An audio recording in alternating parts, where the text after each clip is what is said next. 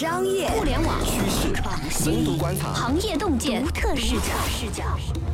新商业观察，和你聊聊商业圈里的那些事儿。本节目由三十六克高低传媒联合出品。Hello，大家好，欢迎收听这一期的新商业观察，我是三十六氪的大公司报道部主编杨轩。那这次呢，我邀请到了我们的记者刘一鸣，然后跟大家一块儿聊一下东南亚这个市场。这个时点去聊东南亚这个市场呢，有一个比较微妙的国际环境背景。其实能够看到说，很多公司，尤其是比如说像在深圳，包括像富士康这样的公司，都已经把自己的厂迁到了东南亚，这是我们能够看到的一个趋势。这种趋势已经发生了好几年。比如说，我们能够看看到说，越南现在的工人的工资已经渐渐的跟国内的工资水平已经拉齐了。但是另外一个变化呢，就是说，其实中国互联网大概十年、二十年或者移动互联网吧，基本已经发展到了一个说流量非常贵的这么一个状况。其实早在三年前，三六氪当时已经看到了出海东南亚的这个苗头。因为放眼世界嘛，我们去看看中国的企业出海，除了华为做的特别全球化，其实大量的。公司他们出海的第一站会选在东南亚，当然还会有些公司去拉美，对吧？但是好像没有特别大的进展。那这次呢，邀请到了一鸣，一鸣其实是最近对东南亚市场做了一番自己的深入研究。嗨，一鸣你好，大家好。你研究完东南亚市场，你对这个事情，或者说对这个市场有没有什么你最印象深刻，或者说最深切的感受？你会用什么样的词来描述它？嗯，我觉得主要还是一个有潜力但很初级的市场吧。东南亚来说，比我们想象的其实还是要更加的初级。比如说，大家普遍会认为它有六亿多的人口，那可能这是一个很大的市场。但其实它也是割裂成了不同国家。比如说，像对于泰国这样的国家，它是佛教国家，而且它的很多文化和震惊的一些状态，其实跟比如像印尼这样以穆斯林人口结构为主的国家，其实还是有很大不同的。所以，对于东南亚来说，大家普遍目前最重视的还是印尼这个市场，因为它人口最多嘛。但是它的很多结构啊，或者是整个这个基础设施、整个状态，其实跟东南亚其他国家可能还是有一些区别。那比如说像柬埔寨这样的国家，它可能就更是一个更初级、更初级的一个市场，就它可能跟中国在七十年代甚至八十年代可能是类似的一个状态。其实虽然说东南亚一共有六亿多的人口，但是它的割裂程度还是远超一般人想象吧。我觉得以我一个普通屁民的这个感受，东南亚给了我这么几个感觉。首先，第一，就比如说，当我们去想身边听到的传说、传奇或者说故事，比如中国人去了海外什么地方会有什么遭遇。一般来讲，关于非洲的遭遇就是说持枪保卫自己的安全，搞不好就要完，因为觉得太危险了。所以就是说，再回过头来去看，一鸣讲的其实非常对，的确这个地方非常的初级。但是呢，我觉得大面上看上去，东南亚市场有一些非常基础的、非常好的东西，就是说相对安全，无论是印尼还是泰国，还是相对安全。然后呢，同时呢，人口的这个密度还是非常的高。这样的话，它会有一些基础的东西能建起来。比如说几年前，其实电商这个业务在东南亚，尤其是在印尼就已经能发展起来了。我前几个月去泰去哪儿，我基本上都是打开 Grab 订一个车。也就是说，这个地方还是有一些基础的设施是有可能建立起来的。如果是说是一个人口很少、很分散的城市，有些基础设施或者说有些基本的商业模型也没有办法建立，这是一个非常有意思的事儿。而且还有一些很有意思的事儿，就是说，虽然我们在北京、上海、广州的人可能觉得说东南亚是一个遥远的地方，大家只是会旅游的时候去一下，但是呢，如果大家去了解一下，你会发。发现说，哎，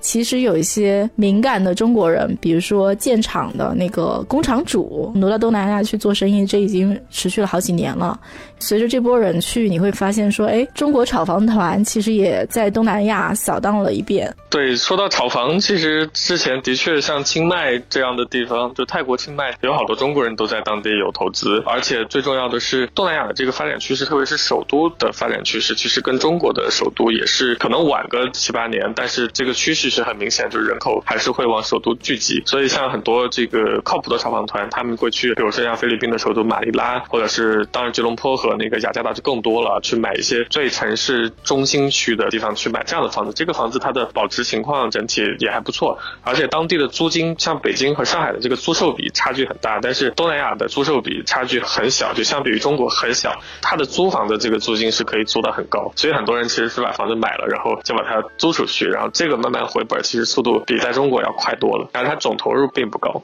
其实除了炒房这样的业务，我觉得其实很多资本在进入东南亚，我觉得他们是作为战略投资去投的东南亚，可能还不仅仅是作为财务投资者。那就是现在去投东南亚的业务，互联网业务是一个好的生意吗？是个划算的生意吗？我觉得对于巨头来说，这个是一个战略性的意义，就它怎么样其实都还算划算，因为东南亚现在整体市场还是很初级嘛。比如说像银行，当地有银行账户的人，可能有百分之七十到八十的人都没有自己的银行账号，而且当地又是一个没有人用 PC 的这么一个地方，那很多人他第一次接触互联网就是通过手机去接触到的，所以那这样子它的这个移动支付就是有天然的一个基础。对于中国的像阿里、像蚂蚁金服或者是微信支付的话。他们是有天然的这种强烈的需求，是去到当地，我一定要投到当地的，比如在移动支付这个行业产业链上各个领域，它都是有动力去投的。对于像 Grab 或者 Gojek 这样的公司，那它也是有动力，说我作为一个高频应用，我通过我的高频的基础业务去切到各个领域。那各个领域其实像他做的那些家政啊，还有包括电影票什么那些，我觉得未必是当下赚钱的生意，但是它一定是让自己的这个移动支付能够覆盖到更广阔的一个用户群。那这个生意它的规模。其实是很大的。对，其实一鸣讲到一个很有意思的点，就是你去东南亚玩，然后打开 Grab，你会发现它不是滴滴的那个界面，就不是上来一张地图，而是说几个 button，你是要点一下才是打车的界面。我作为一个中国人，我其实第一反应是懵，我会觉得说，哎。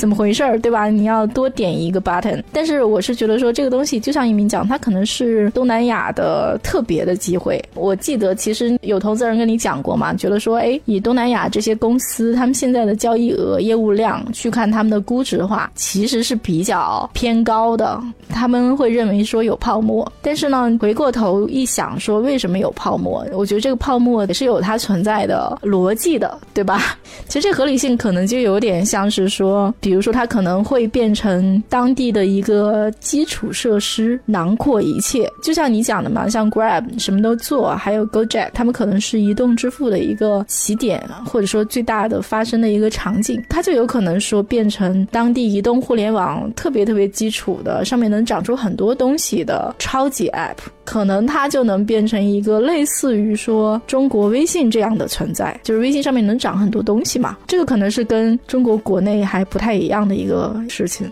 在中国，其实用惯了像微信啊、什么 QQ 啊这些杂糅了好多产品。中国人其实是相对更能够认可这种杂糅型的这种 APP 或者叫超级 APP。但是其实东南亚人他们最早用的都是国外的这些软件，像 Facebook 或者是 Line 这样的一些社交软件什么的。但其实这些软件都是跟着美国走的，它基本上是比较简洁的，就它不会说 Facebook 我在聊天的时候，然后我还去练到一个什么社交的页面或者信息流的页面，或者是甚至我去搞到金融、搞到别的东西。它其实是没有的，所以东南亚人最早接触的这些欧美的这些软件是相对很干净、很纯粹的一种软件。但是到后来，你看像现在变成了中国的商业模式，可能在当地更受欢迎，或者说在现在这个市场阶段更受大家欢迎。其实这也说明东南亚无论是它从文化，或者是从整体的这个使用习惯上，其实更容易被中国的这些商业模式所吸引到。我觉得它有点像另外一个平行世界。比如说哈，像你看，在我们国内市场，美团要做打车，滴滴要去做快递外卖，就是对我这样的消费者，他们是干什么？在我脑海里面已经根深蒂固了。就我这样的消费者会觉得说，哎，莫名其妙，你一个打车的为什么要去送外卖？但是我觉得反而是在东南亚，他尝试了一些不同的路径，就好像你再从东南亚的视角去再回过头看中国公司的某些行为，你会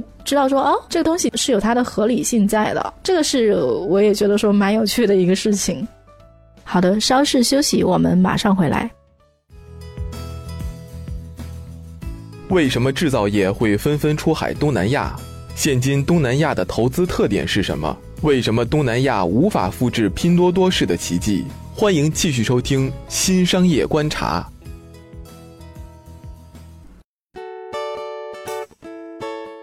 好的，欢迎回来继续收听新商业观察。跟我一起聊这一期节目的是我们的记者刘一鸣。那一鸣，我想问问你啊，就比如说在东南亚市场，现在跟互联网或者说移动互联有关的最热门的投资集中在什么地方？呃，我觉得肯定还是大赛道，或者说是通过资金的助推，能够很快的把它拉起来的赛道。其实主要就是出行和电商，当然还有金融和物流。但是金融和物流其实，呃，应该说是第二步的，资金们先去拉的还是出行和电商这两个更成熟的大的赛道。哎，那我想问一下，那像今日头条这样的赛道，他们有花钱去拉吗？呃，头条这样的赛道，我感觉目前好像它的资金规模其实还是不如出行和电商。但是只要说历史，就是有人在做这块，那其实很早就有人在做了，很早就有人，无论是从中国去的还是本土的，就想在东南亚复制今日头条这样的模式。但是就从这个注资规模来看，那当然还是电商和出行这两个领域注资规模最大。我印象中，二零一六年的时候，当时已经有一些我们没有听过名字的 VC，比如像什么零一创投，还有一些虽然听过名字，像什么戈壁，当时就去东南亚去投了，包括后来阿里去那边买那个雅加达对吧？其实都是几年前已经发生的事情。那比如说过了好几年，到了现在二零一九年，你觉得说能看到什么这个市场的变化吗？因为这些资金过去其实很多钱都是投到像你讲的电商啊或者 Grab 啊这样的公司里去的。一七年其实有一轮热潮，是包括国内很多基金都在组织投资人也好或者创业者也好去当地考察，但是那一波很快就又冷掉了。到一八年上半年的时候，其实会发现很多当时一股脑去的，无论是投资人也好还是创业者也好，又都灰溜溜的回来了。那一波人主要是去做金融，就做互金这个领域的，说白了就是 P to P 或者说是高利贷，就在当地做这样的生意。第一个是因是后来大家赚了一波快钱之后，有些人发现这个竞争变得很激烈，他的风控可能再做下去就会太野了，所以很多人后来就回来了。然后另外一个方面也是因为他们后来发现当地的很多催收啊什么这些环节问题还是解决不了。虽然说你可以用高利贷去解决你的一些坏账问题，但是这个商业模式是一个不是很好。的商业模式，所以后来很多人就又回来了。但是最近这一波出去的，其实制造业出去的非常多。这个如果你要拉所有的资本来看的话，其实制造业去当地投资的也是占了很大很大的比例。还有就是战略投资者，就互联网领域，其实更多的，我觉得这一波还是战略投资者在当地投的比较猛。无论是像京东啊，像美团，他们其实都跟着腾讯，甚至跟着 Google 在当地会有投出行这个大的赛道。然后，所以我觉得战略投资者在当地的目的，肯定还是为了去吸引到当地的用。户，然后去把这块市场做大，把它整体做起来。战略投资者其实，在当地的投资额度肯定是最高的。像很多基金去，其实更多的是以天使基金，就是很早期的这类基金为主。他们去当地呢，其实投的每个单单笔案子的额度其实都不高，可能都是几十万美金这样子投过去。其实他们也是有点在尝试当地的一些，包括你投进去了，你才能跟当地的人有更多的交流，你甚至还能拿到他们的数据。其实很多人也是在有点下盲注的感。感觉吧，就是去稍微的尝试一点去投，然后看看结果。而且这些基金因为都是早期基金，所以他们的整体的这个 LP 的这个规模啊，就是融资的规模其实也不算很大。他们是更一种尝试性的，中间的，比如 B、C 轮的，其实这类轮次的项目在东南亚整体就是个断层，就当地没有什么很多像 B 轮啊这样的项目，要不就是再往后，就是像 Grab 呀、Gojek 呀或者 Tokopedia 呀这一些，就是已经相对成熟的独角兽型的，当地也有一些，所以当地是两头，中间是个断层。然后现在去的天使级的基金，他们的规模也都不算特别大，就是以我们中国的角度来看，或者中美的这样的角度来看，不算大。他们更多的是在尝试。其实我总结你刚刚讲的，或者我归纳一下，我觉得其实现在中国这个整个态势呢，有点像当年的美国，就是中国，比如说八十年代招商引资的时候，第一钱进来，第二公司进来。那其实像中国的钱涌入东南亚，其实也是说中国的钱在世界范围内寻找机会。然后我解释一下，一鸣刚才讲的，说制造业挪到东南亚去。一个是说劳动力，中国劳动力成本在上升，这是一个一直在发生的事情。另外一个，我的印象中是说你在东南亚设厂，你的产地是东南亚嘛，你受的限制会相对少一些，这也是其中一个原因。然后再就是说，我们去看中国出海，就基本上还是你要在中国做到比较优势，然后你出海也会做的比较好。比如说，一个是像很多厂出来，也是因为说中国过去那么多年在制造业，无论是轻工业还是三 C 数码，就是这些。产业做得好，其实是有一批人、一批老板是有这个制造业的基础，也有钱能够出去。呃，我们能看到说，最近小米发的财报，其实它数据还不错，但是所有人都知道说，它的数据呢，主要是靠海外市场来拉动。海外市场其实最主要就是东南亚和印度市场，把这个量给拉起来的。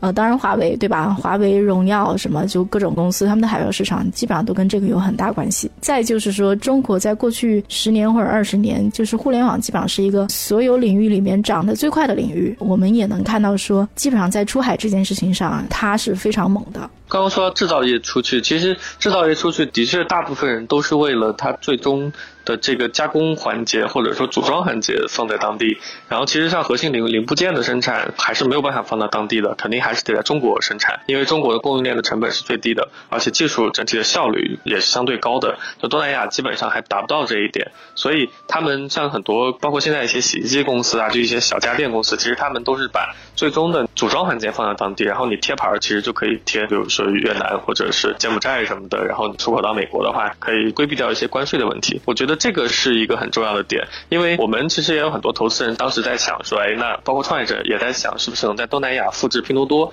但其实后来大家发现，拼多多其实它之所以能这么快的一个崛起，很大程度上是基于中国的一个很成熟的供应链，或者说低成本的供应链。但是在东南亚是找不到这样的供应链的，所以你不可能说我在中国把这些很低成本的东西再进口到东南亚去，然后再在当地卖，这个模式并不 make sense。所以在东南亚想复制拼多多，几乎是一件不可能的事情。嗯，哎，你说到这个，我就忍不住想问说，比如出海到东南亚，现在看起来就大家已经能够被证实说，哎，这个地方是有坑儿，或者说这个是不 work 的，能看到有什么吗？其实拼多多算是一个非常典型的例子吧。别的领域，我觉得其实每个赛道当地都有复制品，无论是游戏还是类今日头条这样的新闻资讯或者短视频应用，甚至包括这个社交啊、聊天啊这些，其实在当地都有一个复制品。只不过说有些复制品现在的规模可能还非常小、非常差，因为当地还是有大量的问题。就包括像最成熟的电商，